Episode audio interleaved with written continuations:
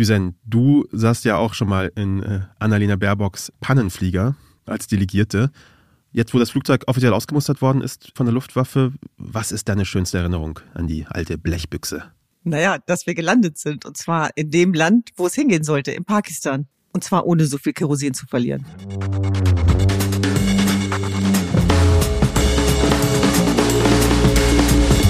Mein Name ist Düsen Tekal. Und ich bin Keschrau Beros. Es ist der 18. August 2023. Das ist Tekal. Und Beros. Annalena Baerbocks Pannenflieger, das hat mich ja wirklich auf Trab gehalten, die ganze Woche über. Vor allem auch, weil Spiegel Online da quasi einen Live-Ticker zu hat. Das hat ja wirklich die ganze Startseite übernommen. Die hatten einen Journalisten quasi embedded, würde ich fast schon sagen. Äh, hat dann Videos gepostet, wie von so einer Geiselnahme. Aber sag mal, Düsen, du warst schon mehrfach quasi Gästin von Annalena Baerbock als Delegierte in diesen Fliegern unterwegs. Erzähl mal, wie ist das denn so, wenn man da so eingeladen ist? Was ist das auch für ein Prozess? Also da wird minutiös alles vorbereitet und nichts dem Zufall überlassen. Und das ist, glaube ich, deswegen wichtig zu erwähnen, weil das nochmal zeigt, ja, wie schwierig das dann auch ist, wenn mal was außerplanmäßig läuft, was tatsächlich, mhm. man mag sich darüber wundern, passiert. Denn für diese technische Panne kann ja die Außenministerin nichts. Und wenn die Journalisten schon an Bord sind, dann drehen und dokumentieren sie das natürlich mit. Und dass das jetzt so ja mit Schadenfreude belegt ist, dass das jetzt so personalisiert wird, dass jetzt so getan wird, als wenn die Außenministerin Annalena Baerbock daran schuld wäre, das finde ich ein bisschen schwierig. Das klingt mir ein bisschen zu sehr nach Sommerloch. Ja, ich nehme sie ganz persönlich da in Verantwortung. Ich finde, sie, sie trägt die alleinige Schuld daran, dass dieser Flieger, das Flieger meinst Probleme du doch nicht hat. ernst, Herr Schrau. Nee, nee, nee, nee, nee. Da bin ich, da bin ich knallhart. Also wenn es etwas gibt, wo ich da irgendwie gerade stehe, dann, dann, dann für sowas. Also diesen Kampf, den kämpfe ich zu Ende. Aber sag mal, jetzt, Mhm. Sag mal ganz ehrlich, ne, Butter bei den Ja. Fische und so, wie man so, Ja. so schön sagt. Äh, musst du hier deine, deine, deine Flüssigkeiten in 100 Milliliter Fläschchen packen und dann in einen transparenten Beutel tun? Musst du durch eine Sicherheitskontrolle die Schuhe ausziehst, das wird dann irgendwie gecheckt. Werden irgendwelche Journalisten ausgemustert, die ein bisschen anders aussehen? Kennen wir ja von richtigen Situationen, Sicherheitscheck-Situationen, äh, wo Kollege Ali dann plötzlich noch mal ein paar Fragen mehr beantworten muss. Äh, Mhm. erzähl doch mal, hier sowas, das würde ich hören. Also Racial Profiling fällt schon mal weg. So viel kann ich sagen. Hm. Und natürlich wird sich im Vorfeld äh, darüber Gedanken gemacht. Das ist ja völlig klar. Und ja, man wird auf Herz und Nieren geprüft. Und die meisten Länder, die bereist werden, wenn wir zum Beispiel in den Irak fliegen oder nach Pakistan, die setzen ja auch ein Visum voraus, dem meistens auch stattgegeben wird. In Ausnahmefällen kann das anders sein. Also ich reise ja auch mit in Länder, die ich stark kritisiere beispielsweise. Und ich sage immer, so sicher wie auf Delegationsreise komme ich da nicht mehr hin.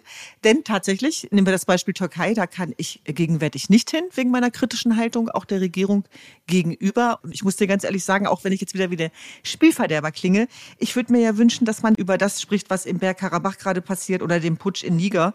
Aber nein, so ticken wir Menschen ja leider, dass wir uns auch manchmal für Themen interessieren, die, glaube ich, nicht so wichtig sind. Ja, ja, ja, ja, ja, okay, okay, okay. Ich möchte gerne wissen, wer auf diesem Flieger die meisten Gin Tonics trinkt. Wer verhält sich daneben? Kommt die Außenministerin manchmal nach hinten und stößt mit euch an und sagt, boah, Leute, das war jetzt mal ein ganz schön langer Tag, lasst uns mal hier einen drauf machen. Das sind Details, für die ich mich jetzt heute interessiere. Erzähl mal. Ich glaube, dass man sich von außen immer aufregender vorstellt, als es dann nach innen wirklich ist. Und meine Gin Tonics kann ich auch trinken, ohne dass ich die Delegationsreise begleite. Im Gegenteil.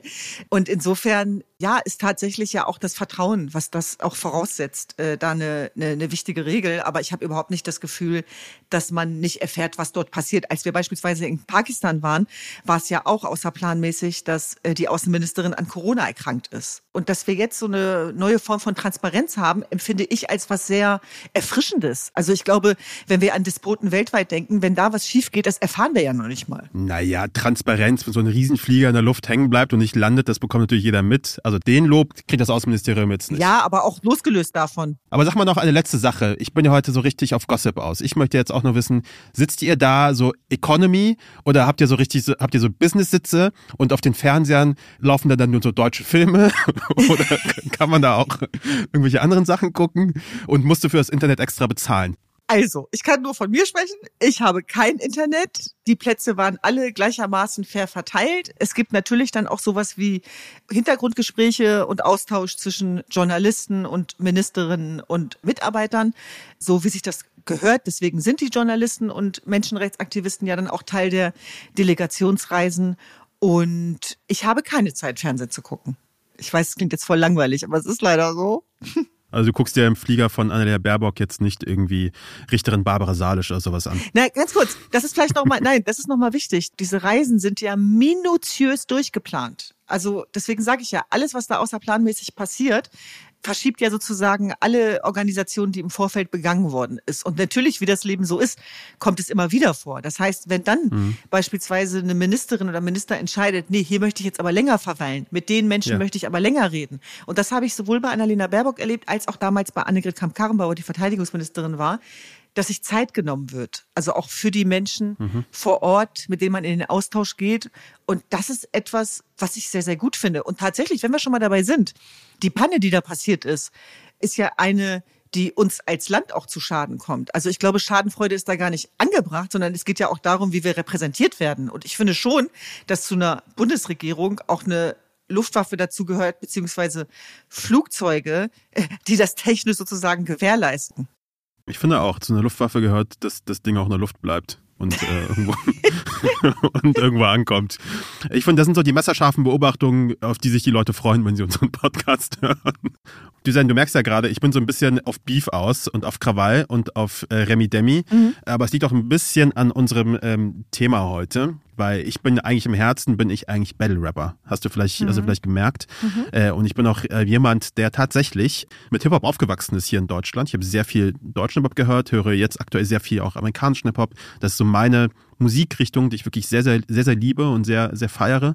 Deswegen freue ich mich, dass wir heute gesagt haben, wir nehmen den 50. Geburtstag von Hip-Hop, nämlich am 11. August 1973, zum Anlass, um über Hip-Hop zu sprechen und darüber, was Hip-Hop eigentlich heute bedeutet, was es auch vor allem für die jungen Menschen bedeutet und mhm. wer da eigentlich eine Stimme bekommt. Genau, deswegen freue ich mich auch sehr, dass wir heute in der Sendung Takt 32 haben. Takt 32 ist Rapper und Songwriter aus Berlin der euch allen auf jeden Fall bekannt ist, äh, weil er ist einer der Chorautoren von Deutschlands wahrscheinlich bekanntestem Lied. 500 Millionen, Milliarden, Trillionen Streams, seit ungefähr 50 Jahren auf Platz 1 der deutschen Charts, nämlich Komet von Apache und Udo Lindenberg.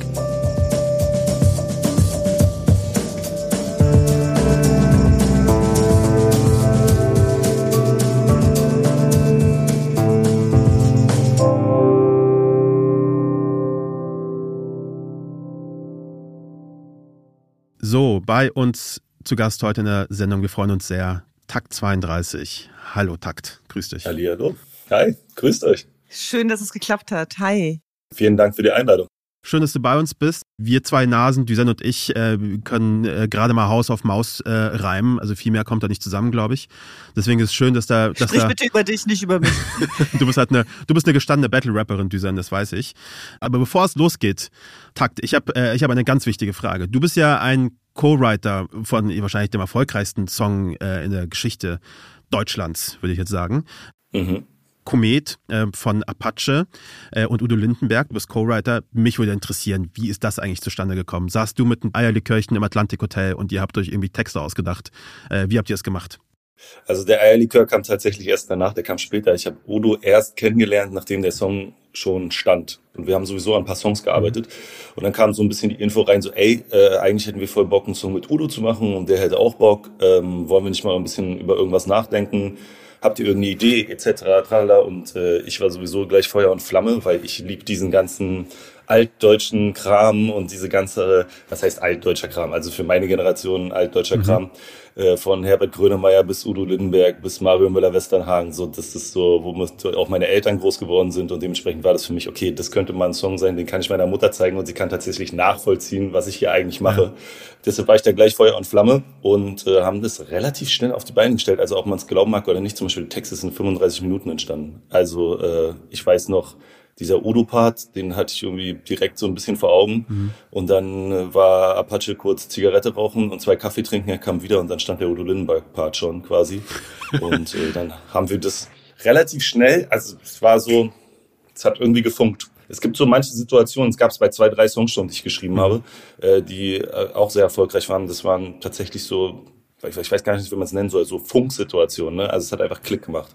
Ja. Und äh, da hat Volkan Apache noch ein bisschen mitgeschrieben, hat seinen Part noch ein bisschen ausgearbeitet und dann stand das Ding. Takt, warum wir auch unbedingt mit dir sprechen wollten, war, dass ich schon das Gefühl hatte, dass du jemand bist, der auch über den Tellerrand hinausblickt und dass, wenn wir auf den Rap in Deutschland gucken, dass der ja mit sehr vielen Stereotypen und Klischees verbunden ist, bis hin zu, dass das keine richtige Musik ist, dass das tatsächlich auch immer so ein bisschen niedrigschwellig ja beobachtet wird, dass es da sehr viele Ismen gibt, äh, die man glaube ich auch aushalten muss. Und ich habe mhm. dich kennenlernen dürfen im Zuge der Freiheitsbewegung in Iran.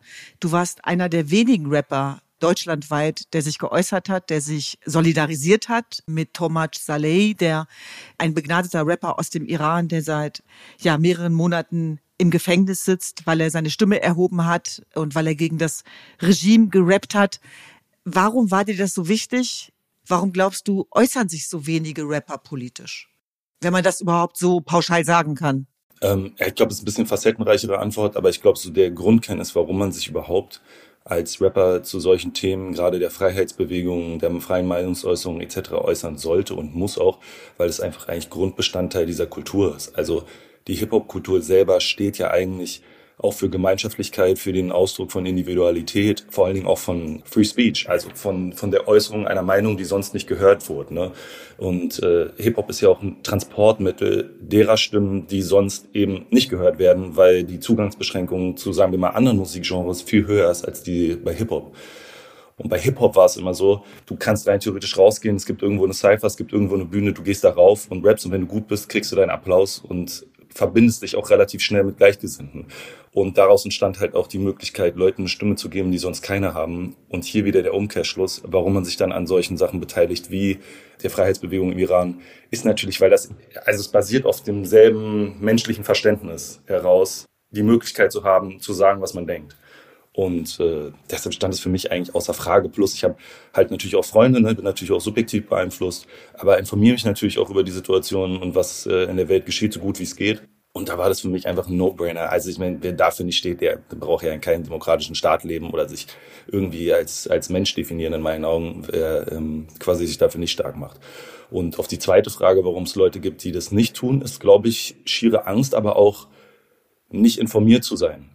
Ich glaube, denen ist das teilweise gar nicht bewusst. Ich glaube auch bei dem Weltschmerz, den man momentan auch spürt, weil es an jeder Ecke brennt, sind Leute vielleicht auch überfordert. Plus man darf auch nicht vergessen, dass der Diskurs über politische Themen halt im Hip-Hop auch nicht so intellektuell und so, ähm, wie soll man sagen, fundiert stattfindet wie in, wie in anderen Bereichen. Also es ist halt auch immer noch eine Musik, die teilweise aus Bildungsschichten oder aus, aus Klassen kommt, die eben nicht in der Rhetorik so bewandert sind oder die jetzt nicht gelernt haben, wie man sich vernünftig unterhält oder wie man vernünftig recherchiert etc. Ne? Das gibt's bei uns immer noch. Das macht die Leute weder schlechter noch dümmer noch sonst irgendwas. Das ist einfach eine Bildungsfrage. Und ähm, dementsprechend kriegst du halt auch auf bestimmte Sachen wie zur Freiheitsbewegung Iran dann auch dumme Kommentare oder dumme Sprüche. Und ich glaube, viele wollen dem auch entgehen oder haben keine Lust, sich damit auseinanderzusetzen. So. Hm. Ich bin mir ganz sicher, dass viele, die dich zum ersten Mal hören, äh, sicherlich auch mit eigenen Vorurteilen konfrontiert sind. Und zwar dahingehend, dass man ja trotzdem dieses Bild im Kopf hat, ne? Und da unterscheidet sich Deutschland ja tatsächlich auch. Also wenn ich das jetzt zum Beispiel vergleiche mit Amerika, dass die Rapper da ganz anders verankert sind, auch im Mainstream, hier hat man ja schon das Gefühl, dass da drauf geguckt wird. Und ich kenne das von mir als Menschenrechtsaktivistin, die sehr viel auch mit Schmerz und Trauer und der Verarbeitung dieser Unterdrückung sehr viel Kraft generieren musste, weil wir keine andere Wahl hatten. Da sehe ich sehr viele Parallelen tatsächlich, also auch, auch zu Rappern mhm. und, und zu Kunst und Kreativität. Würdest du das bestätigen, dass Hip-Hop die Musik der schwarzen Schafe ist? Also das Spucken auf jene, die auf mich spucken? Also kann das auch, wenn das noch so unangenehm ist, trotzdem auch eine Triebfeder sein? Hundertprozentig. Also auf alle Fälle, also so war es ja bei uns auch so. Also wenn ich mich noch erinnere, als ich so mit Hip-Hop, sagen wir mal, angefangen habe, eher Rap natürlich, also ich habe mit Produzieren eigentlich sogar erst angefangen, so auf dem Schulhof waren wir so die wenigen, die Hip-Hop gehört haben. So das war, da war man quasi so eine separate Gruppe und da guck mal, die tragen Baggy Pants und die tragen die Sneakers und die rappen da irgendwas vor sich hin oder so.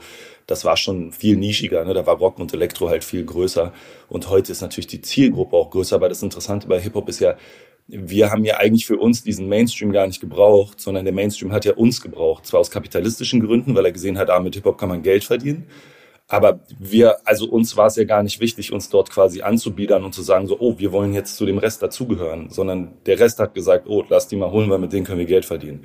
So. Und jetzt steht man natürlich so ein bisschen im Rampenlicht und jetzt werden von uns auch teilweise Antworten und Diskurse gefordert, weil wir jetzt quasi eine gewisse Öffentlichkeit haben, die wir uns ja selber gar nicht ausgesucht haben. Mhm. Also ich äußere mich politisch als Mensch, aber als Musiker zum Beispiel ist es für mich so, ey, ich will Musik machen und so. Das ist, das ist mein, mein Ursprungsgedanke gewesen. Ich wollte Musik machen, das ist für mich auch so ein Stück weit Therapie, äh, auch von dem Erlebten und so.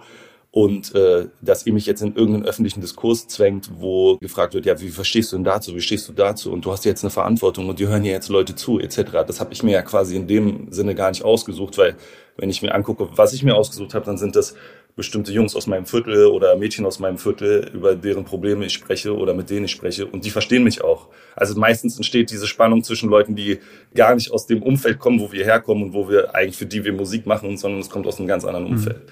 Ich weiß noch äh, ganz am als ich mit äh, Cool Savage das erste Mal gearbeitet habe, sozusagen, er hat mich mitgenommen, er musste so ein bisschen ähm, seine Situation auf der Bühne wechseln. Es gibt so eine Position, das nennt sich so Backup. Das ist so, Savage hat sehr komplizierte Texte auch, die sind relativ schnell. Und dann nimmt man immer noch einen mit auf der Bühne, der rappt quasi die Endung von jedem Satz noch mit. Mhm. Es geht darum, dass es einfach ein bisschen stärker betont ist, äh, wenn man mal Luft holen muss, auch, dass da quasi keine Lücke entsteht, sondern dass der Text weitergeht.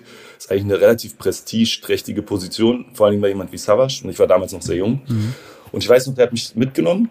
Und das war natürlich eine andere Welt, weil er da schon sehr äh, erfolgreich war. Und wir waren in Österreich in einem Restaurant. Und äh, weil wir da ein Hotel hatten, hatten da eine Show. Und wir sind da reingelaufen. Wir sind natürlich so reingelaufen, wie wir normalerweise gekleidet sind. Ne? Das ist ja auch ein Vorteil in meinem Job. Ich kann einfach in Jogginghose existieren, wenn ich möchte. So.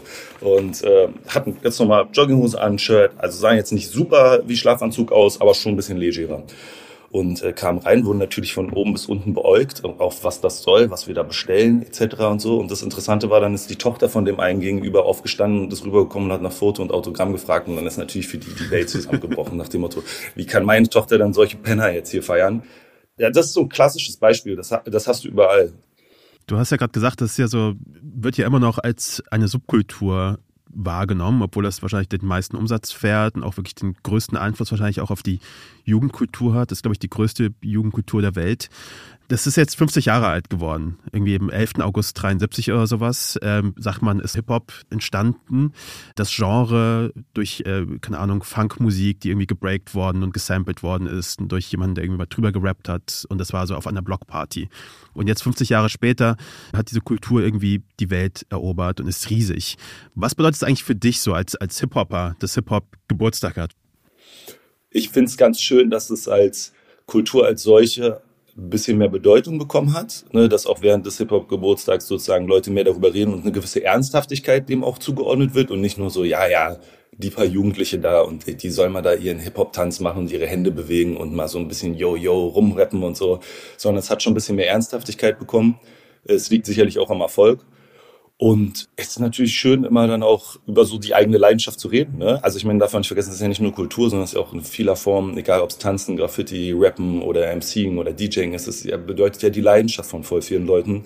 Und äh, gerade in einer Welt, wo viele Jugendliche auch so Identifikationsschwierigkeiten haben oder Zugehörigkeitsschwierigkeiten haben, ist dann eine Leidenschaft zu haben, die man mit anderen teilt, egal welche Herkunft, natürlich etwas, was man eigentlich rein theoretisch jeden Tag zelebrieren sollte. Mhm. Aber umso schöner, dass da ein bisschen Licht drauf fällt. Mhm. Und ehrlicherweise Keschrau hätten wir Takt ja nicht eingeladen, wenn wir diesen aktuellen Anlass nicht gehabt hätten. Und deswegen glaube Stimmt, ich, ja. dass diese 50 Jahre Hip-Hop immer was fürs Außen sind, für den Mainstream.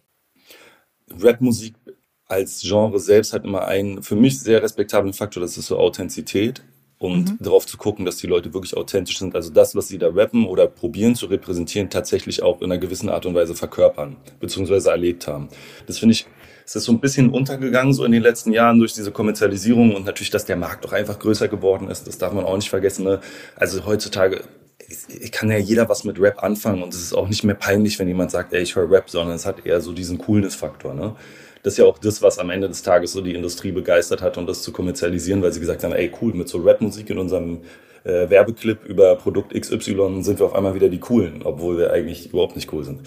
Mhm. Und ähm, das ist für mich immer noch so ein, ein Punkt, den ich jedem so ans Herzen lege. So mach diese Musik, um dich auszudrücken und um du selbst zu sein, weil ansonsten kannst du halt auch irgendwas anderes machen. Also das ist ja auch der Grund, warum ich das so gerne mache, weil ich kann in der Musik tatsächlich ich selber sein und vor allem das Gute beim Rapper sein ist, wir können ein bisschen mehr selber sein als andere, weil Leute von uns eh so ein bisschen so ein rüpelhaftes Verhalten erwarten, so, ne, auch wenn wir natürlich auch anders können. Und dadurch haben wir ein bisschen mehr Freiraum. Also ich kann fluchen, ich kann auch Leute beleidigen. Die Leute nehmen es nicht direkt persönlich, sondern sagen so, ja, das ist ja auch ein bisschen Teil mhm. dieser, dieser Musikrichtung und so. Ne? Und diese Freiheit, die haben, die darf man sich eigentlich nicht nehmen lassen. Und die darf man sich eigentlich auch durch einen bestimmten Diskurs nicht nehmen lassen. Es gibt natürlich No-Gos, darüber brauchen wir gar nicht reden, aber das ist auch Teil der Hip-Hop-Kultur, dass man äh, sowohl den anderen respektiert als auch eine Gemeinschaftlichkeit prägt. Und ansonsten kann ich dir gar nicht sagen, was das Erfolgsrezept ist. Ich glaube wirklich, in meinen Augen ist es so diese Kredibilität und authentisch sein, das ist schon ein großes Erfolgskonzept, weil das halt auch in dieser Welt und gerade auch in der Musikbranche sonst fehlt in anderen Genres. Ne? Also mhm. es ist alles immer so auf Perfektionismus getrimmt und super glatt sein und so.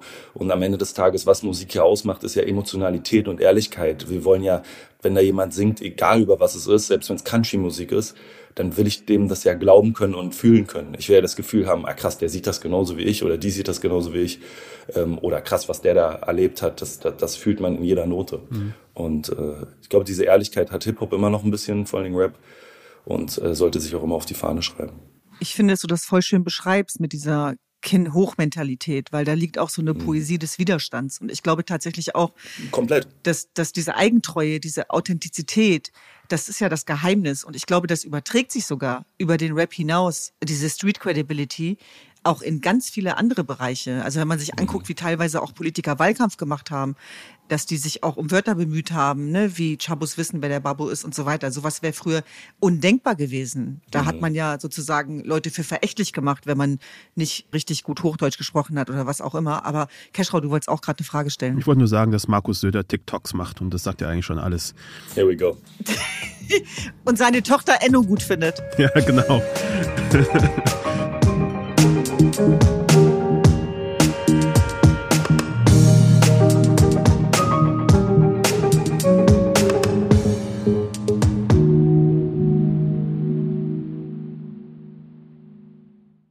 Takt, du hast äh, vor kurzem ja ein Album, du hast vorhin schon kurz äh, Savage erwähnt, du hast mit Ku Savage ein Album gemacht gemeinsam. Und mich interessiert das so ein bisschen, naja, wie ist das denn so eine Zusammenarbeit mit jemandem, der schon so viel Erfahrung und so lange dabei ist und dir? Wie ist da, was ist das für ein Austausch eigentlich? Wo sagt man, darüber wollen wir, wollen wir sprechen, darüber wollen wir rappen? Ja, das Gute ist, das ist halt auch, ne, deshalb meine ich vorhin so, Hip-Hop ist eigentlich auch eine Kultur der Gemeinschaftlichkeit. Ähm, das ist so, es gibt immer ein paar Nenner, die sind, egal welche Altersklasse und egal, wenn man damit angefangen hat, die haben sich einfach nicht geändert. Mhm. So, es gibt immer diesen, so ein bisschen Battle-Charakter, zu dem ja auch Savage mhm. gehört, ne? ich bin der krasseste. Mhm. So ist dieses Behaupten, das ist so, aus der Gegend, aus der Tristesse, aus der man aufgetaucht ist mit dem roten Tuchwehen, sozusagen, das ist, das behält man immer bei. Also das ist bei mir genauso wie bei ihm. Deshalb hatten wir schon mal da einen Nenner. Wir sind so beide große Fans von so Battle Rap auch und ein bisschen auf die Kacke hauen. Und äh, zeitgleich ist Savas ja auch jemand, der super reflektiert ist. Also der auch gerne was weitergeben will, der auch darüber nachdenkt, so, okay, mein Sohn hört vielleicht die Musik, so, was will ich, was der vielleicht auch in der, in der Schule zeigen kann oder was er hören kann und sich denken kann, okay, mein Vater ist nicht komplett hängen geblieben. Und dadurch hatten wir eigentlich, wir hatten eigentlich von Anfang an einen guten Nenner. Plus das Gute war, wir haben eigentlich schon vier Jahre zusammengearbeitet mhm. vorher, bevor wir überhaupt Mucke gemacht haben zusammen. Wir haben uns immer gesagt, ey, wenn wir was machen, dann machen wir es richtig und nicht nur irgendeinen Song, weil die Leute jetzt irgendeinen Song von uns erwarten, sondern wenn dann, dann schnappen wir uns gleich ein ganzes Projekt und setzen uns da vernünftig ran. Das auch, wie gesagt, ne, einer der großen Vorteile, dass man halt einfach mit seinen Freunden arbeiten kann. Das ist also bei mir, ich habe den Vorteil, dass ich gute Freunde in der Branche habe. Mhm. Es gibt natürlich auch andere Beispiele. Aber bei mir ist das Jackpot. Ich stehe morgens auf und treffe meine Freunde im Studio. Also das ist ein Kindheitstraum. Ne? Also es ist Daraus entsteht doch das Tollste. Mhm. Ja, voll. Das ist wie früher auf den Spielplatz gehen und alle sind schon da. So, super, nur dass man damit noch Geld verdient. Jackpot. auf den Spielplatz ja, gehen, nur dass alle können rein. ja, genau. Haben wir, ja.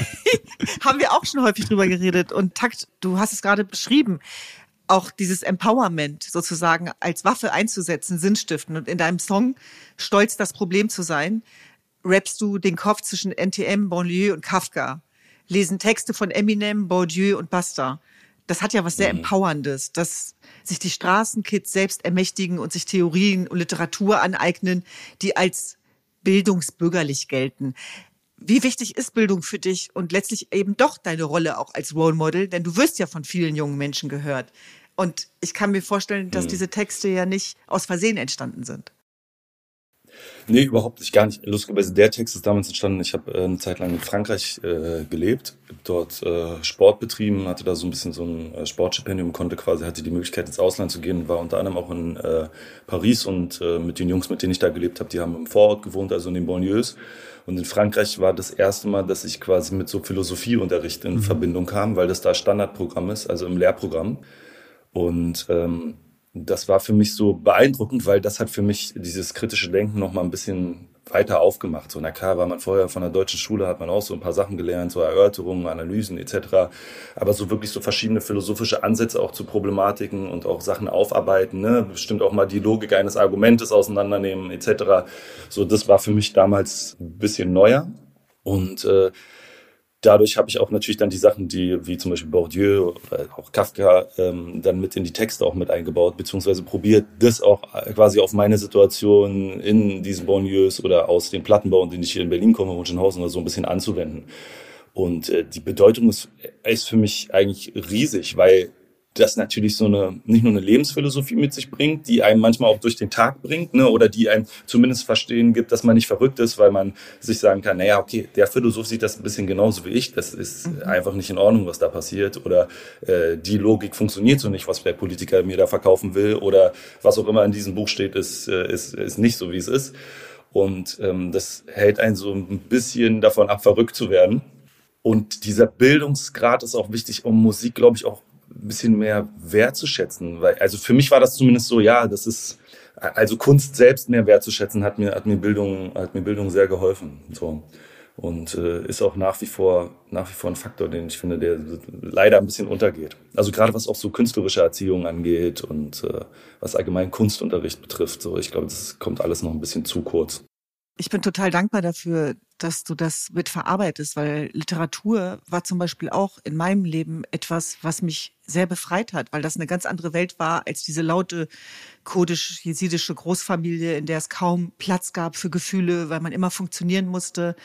Und ich musste da auch an Georg Büchner denken, der, der im 19. Jahrhundert es gewagt hat, in seinen Büchern, Wojciech, die Sprache der einfachen Leute zu zeigen, das galt ja damals als vulgär und abstoßend. Heute wissen wir, es ging um Befreiung, um zu zeigen, was die fühlen, über die immer geredet wird. Vielleicht war er ja auch der erste Rapper. Also die Frage ist wirklich immer, wie guckt man auf diese, diese Prozesse und äh, wie schafft man einen Mehrwert auch für die ganze Gesellschaft? Was wäre dir denn wichtig, was die Leute da draußen erfahren, wo du das Gefühl hast, das haben die irgendwie noch gar nicht so richtig geblickt, worum es bei uns wirklich ging oder geht? Mhm. Worum geht's dir im Kern? Und was willst du vermitteln? Also ich kriege relativ viele Nachrichten immer von wegen so, ey, ich habe das gespürt und lustigerweise, was du da sagst, ich bin in genau derselben Situation, emotional. Es ist viel Emotionalität. Also ich glaube, das ist aber auch meine Art zu schreiben. So, das mache ich auch bei anderen Songs, wenn ich für andere schreibe. Ich probiere immer so eine gewisse Kernemotionalität reinzubringen, weil das für mich so das Wichtigste ist, um den Gegenüber auch zu verstehen. Weil ich glaube auch, dass, dass das am Ende des Tages so ein bisschen die Kommunikation hemmt, wenn man den anderen nicht emotional versteht, so in welcher Situation er sich befindet. Egal, ob es Wut ist, bei uns gibt es ja auch genug Wut, ne? also sei es irgendwelche äh, Autos, die brennen oder sonst irgendwas, aber natürlich auch Trauer und natürlich auch Freude in einer gewissen Art und Weise. Ne? Auch Unverständnis, wie zum Beispiel, warum trägt der Rapper jetzt diese dicke Kette so? Äh, naja, weil er sich das halt ewig nicht leisten konnte und weil diese Gesellschaft uns vorgelebt hat, dass wenn wir Geld verdienen, irgendwie wahrgenommen werden. So. Und dann ist quasi unser Zeichen mit der dicken Kette auch zu sagen, so guck mal, ich habe das genauso gekriegt. So bin ich jetzt genauso ein wertvolles äh, Mitglied dieser Gesellschaft wie du oder nicht. So. Und äh, das hat immer natürlich diesen Protestcharakter, den du erwähnt hast, aber für mich ist so diese Emotionalität ist das Wichtigste, einfach den Gegenüber emotional, emotional verstehen. So. Und ich war letztens zum Beispiel an der Schule, ich habe einen guten Freund von mir, der arbeitet als, ähm, als Pädagoge in so einer äh, Sonderschule, beziehungsweise in einer Einrichtung, die so einen Migrationsschwerpunkt auch hat, auch gerade viele Kinder hat, die aus anderen Schulen rausgeflogen sind und der arbeitet in Hellersdorf, in so einer Gegend in Berlin, da wollen nicht so viele als Pädagoge arbeiten, sagen wir es mal so. Und die haben auf alle Fälle ein Riesenproblem mit Lehrern. Und der hatte mich gefragt, ob ich mal vorbeikommen kann, äh, einfach mit den Kids quatschen, weil ein paar von denen meine Musik hören etc. Und ich dachte mir, okay, gucken wir mal. Ich habe das schon ein, zwei Mal gemacht und das war wirklich so ein bisschen so ein einschneidendes Erlebnis in letzter Zeit wieder. Weil ich dort war und bin mit den Songs durchgegangen, unter anderem einen Song Narben, den habe ich mit Savage geschrieben. Mhm. Da geht es auch so ein bisschen so um Narben, die nicht so sichtbar sind und was das mit einem macht, emotional etc. Und äh, die haben das sofort, also die haben das sofort gecheckt und konnten sofort darüber erzählen und die hatten sofort eine Verbindung zu mir. Und das ist halt krass, weil die, die kennen mich ja als Person gar nicht. Also die haben ja nur meine Musik gehört. Die wussten ja gar nicht, wie ich drauf bin. Aber das war so, als, als würde ich die schon 20 Jahre kennen, weil die genau dieselbe Emotionalität getragen haben wie ich, weil wir aus derselben Gegend kommen. Also ich komme da auch, wie gesagt, aus der Ecke da. Und da, da hat sich nichts geändert. Und das Traurige war so ein bisschen, die haben mich dann gefragt, ob ich da nicht Musiklehrer werden will, so als Quereinsteiger, weil die keinen Musikunterricht haben. Die haben halt einen Musiklehrer für 400 Kinder. So. Und das war für mich so, das ist eigentlich voll traurig, weil das, du merkst ja, das ist ja die Schnittstelle. Also so kommen die ja auch zu den, zu den mhm. Kids ein bisschen durch. Mhm. So, und, und zeigen denen halt auch, ey, wir sind nicht nur irgendwelche Leute, die euch Wissen reinprügeln wollen, sondern wir verstehen schon eure emotionale Lage. Und Musik ist halt der perfekte Transporter dafür sozusagen. Mhm. Und äh, genau, das war so ein bisschen in letzter Zeit ein sehr prägendes Erlebnis wieder. Keschrau Takt wäre ein toller Lehrer, oder? Ich glaube, ich glaube, das heißt ein richtig, richtig cooler Lehrer. Also wenn ich an meinen Musiklehrer denke, mhm. denke ich mir, ja, wäre schon, Wäre schon nicht schlecht gewesen, glaube ich. Ja. Mir hat das gerade sehr gefallen, dass du von deiner Zeit da in Frankreich auch gesprochen hast und wie du quasi die Sachen, die du dort gelernt hast, integriert hast in deine Musik, weil genau das ist ja Hip-Hop so ein bisschen, ne? Ist ja eine krasse Remix-Kultur, ist eine Kultur, wo man so irgendwie Sachen rausnimmt und einfach neu zusammenmischt. Ist eine Kultur, die irgendwie so einen Plattenspieler gesehen hat und sich gefragt hat, warum dreht sich das Ding nur nach vorne äh, und das irgendwie nach hinten mhm. versucht hat und plötzlich entsteht da was Neues. Ich glaube, zum Abschluss vielleicht eine Frage. Ich habe mal irgendwie bei von Falk Schacht habe ich das mal gehört irgendwo. Ich glaube, das ist eine ganz bekannte Anekdote, ist ein bekannter Musikjournalist, Hip-Hop-Musikjournalist. Und der hat mir gesagt, für mich ist selbst Hip-Hop, wenn ich morgens irgendwie mir ein Butterbrot schmiere. Das ist schon für mich, ist für mich schon Hip-Hop, weil ich bin Hip-Hop und alles, was ich mache, ist dadurch auch Hip-Hop. Mhm. Und ich frage mich so, wenn, kannst du damit irgendwas anfangen? Was ist für dich eigentlich so Hip-Hop? Was ist so, wo würdest du sagen, ja, das bin ich so, das ist Hip-Hop, so für, für ich als Takt und das, was ich so mache im, im Alltag? Ich kann es ein bisschen nachvollziehen. Tatsächlich, ich habe auch manchmal so, das ist manchmal auch so ein bisschen eine Rechtfertigung für bestimmte Handlungen und so. Vor allen Dingen, wenn ich finde ja auch manchmal so in, äh, im Kontext statt oder in Kreisen statt, die jetzt nicht aus meiner Gegend kommen mhm. und die ein bisschen anders sozialisiert wurden, vielleicht auch ein bisschen besser situiert und mehr Geld verdient haben und so.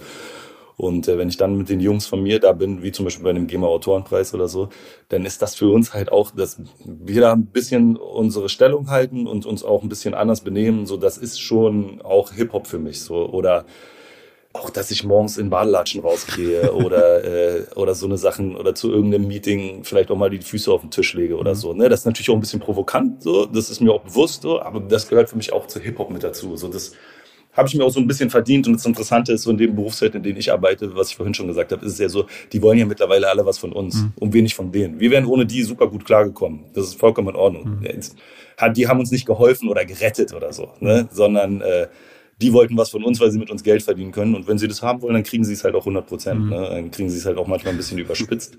Äh, es macht natürlich auch Spaß, das muss man sagen.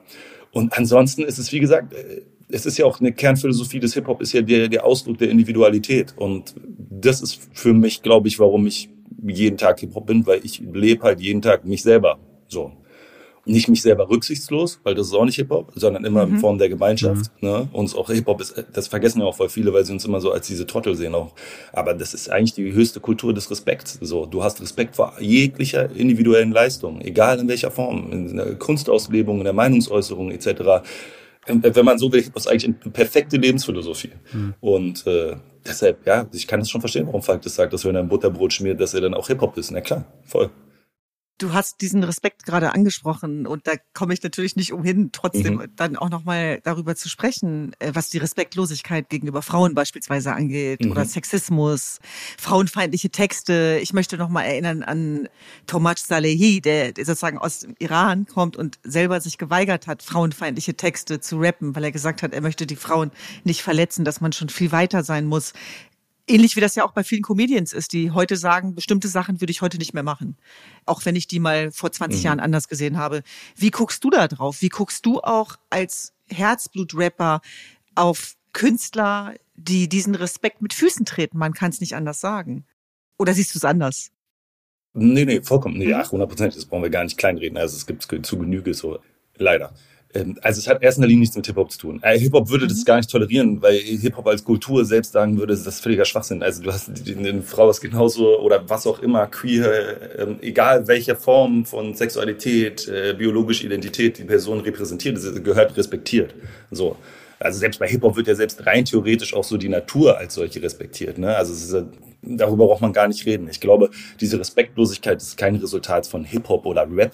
So, das ist mhm. für mich völliger Schwachsinn. Deshalb ist diese Schuldzuweisung für mich auch immer idiotisch gewesen und fand es auch ein bisschen, muss ich jetzt sagen, komisch, dass am Anfang, als diese Debatten so ein bisschen mehr publik wurden, äh, auch erstmal als erstes auf Hip-Hop gezeigt wurde. Mhm. So, weil das ist in der gesamten Musikbranche einfach stattfindet. Das wurde ja Gott sei Dank auch erkannt jetzt. Sondern das ist ein gesellschaftliches Problem. Und natürlich sind wir eine Gruppierung, die aus einer Schicht besteht, die gesellschaftlich gerne unten angesiedelt wird und auch klassistisch unten angesiedelt wird, sowohl vom Einkommen als auch vom, vom gesellschaftlichen Rang. Und da herrscht natürlich ein anderer Umgangston und da herrscht auch eine andere Brutalität. Und das hat der Kapitalismus aber auch selber verursacht. Und wir sind einfach direkter. Mhm.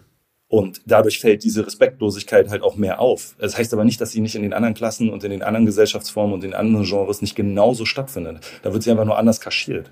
Aber am Ende des Tages hast du bei Universal trotzdem die Chefetage voller weißer Männer, äh, die darüber entscheiden, welche Frau erfolgreich wird oder nicht.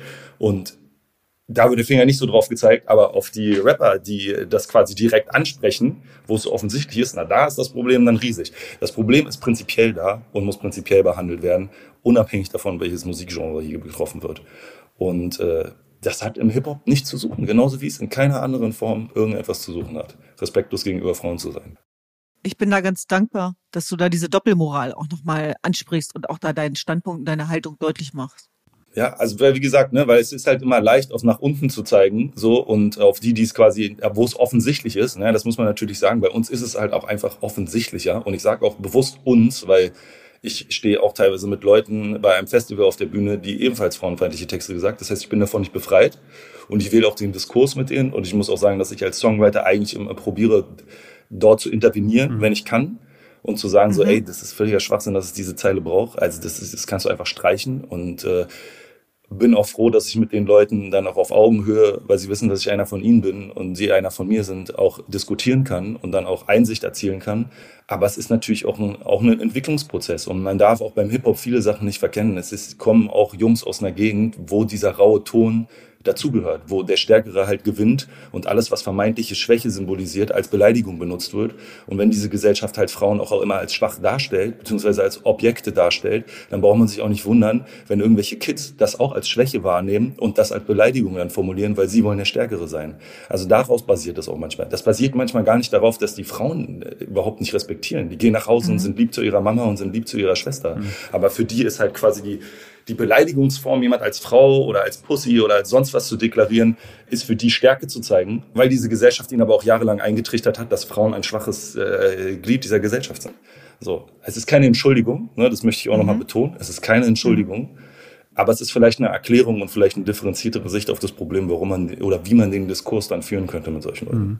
Und deswegen sind Stimmen wie deine ja auch so wichtig, weil diese Mindset-Verschiebung, die muss ja sozusagen aus der Szene herauskommen. Die kann man ja nicht von außen aufdoktrieren, im Gegenteil. Voll. Da, da wird sich ja, also da, zu Recht muss man sich ja dagegen verwehren, sondern das ist ein Kulturwandel, der von innen kommt. Voll. Der aber auch parallel zur gesellschaftlichen Veränderung mhm. läuft. Ne? Also es bringt nicht genau. nur im Deutschrap quasi die Sprache zu ändern und den anderen Genres dann freien Raum zu lassen, sondern es muss eine gesamtgesellschaftliche Veränderung geben. Mhm. Aber die gibt es ja auch und es ist auch besser. Also es ist, es klingt jetzt ein bisschen komisch, wenn das ein Mann sagt, aber es ist meiner Meinung nach viel, viel besser geworden, auch was die Lyrics betrifft. Ich kenne voll viele Artists, die auch sagen so, hey, nee, das kann man so nicht sagen. Oder auch so mhm. äh, Be Begrifflichkeit, die so gegen die LGBTQ-Szene gehen, wie zum Beispiel sagen, ey, das ist schwul oder ey, du Schwuchtel oder sonst irgendwas. Das wird also in meinem Umfeld 0,0 Prozent mehr benutzt und das war vor zehn Jahren auf alle Fälle noch anders. Ich glaube, ich äh, höre diese Veränderung auch raus. Ich, meine, ich höre auch schon sehr, sehr lange, sehr lange Hip-Hop-Musik und ich merke auch, so, da verändert sich, da verändert sich was. Ich glaube, da ist auch sehr viel Bewusstsein irgendwie entstanden. Deswegen danke, dass du es nochmal ansprichst. Natürlich auch nochmal, dass du auch sagst, hey, einfache Schuldzuweisungen bringen irgendwie niemandem was das ist wie mit Videospielen. Das ist so ein bisschen so ein immer sehr bekanntes, ähm, immer wenn es große Probleme gab, wenn irgendwie Schießereien gab, haben Leute mal Politiker vor allem zuerst auf Videospiele gezeigt, was halt so ein einfaches Ziel ist. Und äh, wenn man mhm. quasi so Leute, die so ein bisschen machtloser sind, quasi mit dem Finger drauf zeigt, ist halt immer sehr einfach. Und ich glaube auch, da hast du ganz recht, das sind halt so gesellschaftliche Probleme, die überall existieren. Deswegen danke dafür. Danke auch, dass du äh, heute bei uns warst, heute zu uns gekommen bist. Ähm, ich wollte zum Abschluss nochmal mit euch allen zusammen Happy Birthday singen. Was haltet ihr davon? 3, 2, 1. Äh, Nein. Nein, okay, gut, dann nicht. Sorry, ganz schlechter Empfang gerade. Verbindung ist schlecht, okay, hm, alles klar. Naja, okay, gut, äh, schade. Ich wollte noch eine letzte Sache noch dazu sagen noch. Und zwar, ähm, Takt, ich habe dich vor, glaube ich, äh, im Dezember 2022 habe ich dich live gesehen. Nämlich bei deiner Weihnachtsfeier, glaube ich. Es gab so eine Weihnachtsparty, die ihr da mhm. gemacht habt. Es war sehr, sehr schön mit unserer gemeinsamen Freundin Sophia Meyer. Die hat mich da mitgenommen und meinte so, ey, da gibt's diesen geilen Rapper, äh, den musst du dir angucken. Meinte, ja, ich weiß nicht, wer das ist. Ich kannte das wirklich halt nicht. Und wir waren dann dort.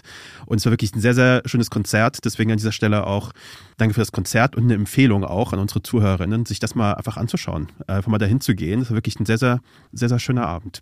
Dankeschön, weiß ich sehr zu schätzen. Übrigens in diesem Zusammenhang ganz viele Grüße an Sophia Meyer, eine tolle Kollegin von uns, eine Kriegsberichterstatterin, die wirklich so eine tolle, beeindruckende, mutige Frau die eben auch gerade für ihre Rap-Leidenschaft äh, daraus keinen Hehl macht. Im Gegenteil und diese Welten auch miteinander verbindet. Und Takt, äh, du merkst das, ich, ich möchte dir tausend Fragen stellen. Ich würde am liebsten noch stundenlang mit dir weiterreden, aber ich weiß, wir müssen jetzt hier einen Punkt machen. Geil, nein, danke schön, dass ich auch hier sein durfte. Danke, dass ihr Interesse daran gezeigt habt. So, das freut mich sehr und vor allen Dingen danke, dass es so ein sehr respektvoller Diskurs war. So unein, unvoreingenommen vor allen Dingen. Das äh, sehr angenehm gewesen war. Ja, wir danken dir. Alles Gute. Danke. Danke, lieber Tag. Liebe Grüße. Ciao. Ciao.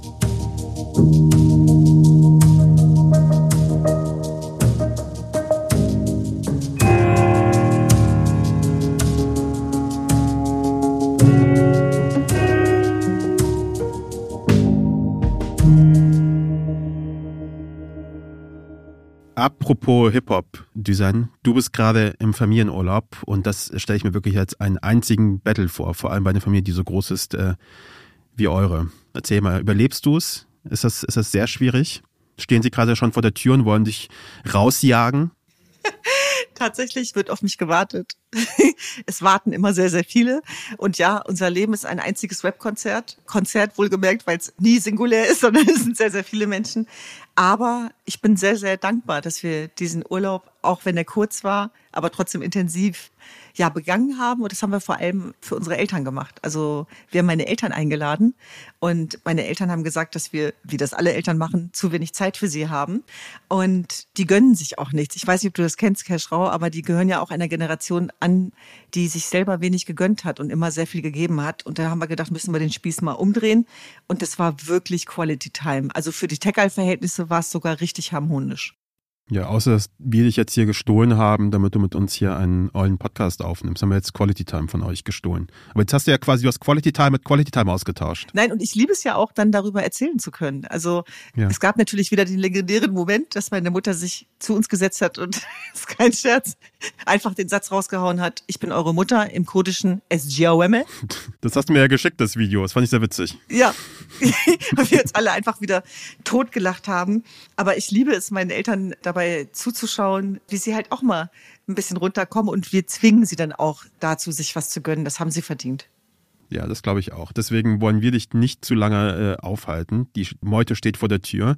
Die wollen endlich Düsen wieder zurückhaben. Ähm, danke auch wieder für diese Sendung mit dir, Düsen. Hat wieder sehr viel Spaß gemacht. Nächste Woche sehen wir uns wieder in Persona. Mhm. Finally, endlich. Und dann haben wir mhm. auch wieder einen Gast, aber es wird noch eine Überraschung bleiben.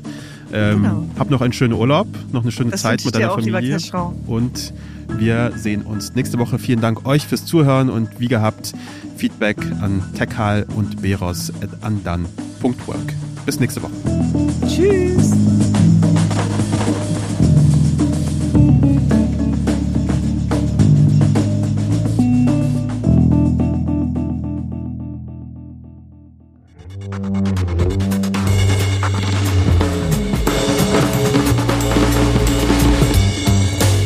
Tekal und Beros ist ein Andan Original mit Duzen Tekal und mir, Keschrau Beros. Redaktion Paula Cornelius, Georg Schmidtmann und Patrick Stegemann. Technische Produktion und Sounddesign Henk Heuer und Marta Gerosa. Titelmusik Jakob Ilja mit Originalmusik von Benjamin Drees. Cover von Ram Studio. Unsere Executive Producer sind Patrick Stegemann und ich, Keschrau Beros.